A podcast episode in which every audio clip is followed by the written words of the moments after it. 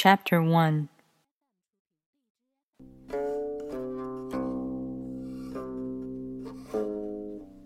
The Tao that can be told is not eternal Tao. The name that can be named is not eternal name. The unnameable is the eternally real.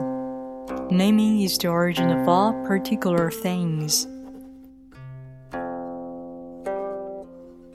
Free from desire, you realize the mystery.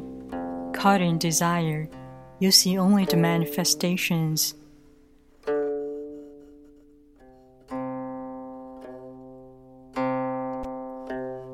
Yet mystery and manifestations arise from the same source. This source is called darkness.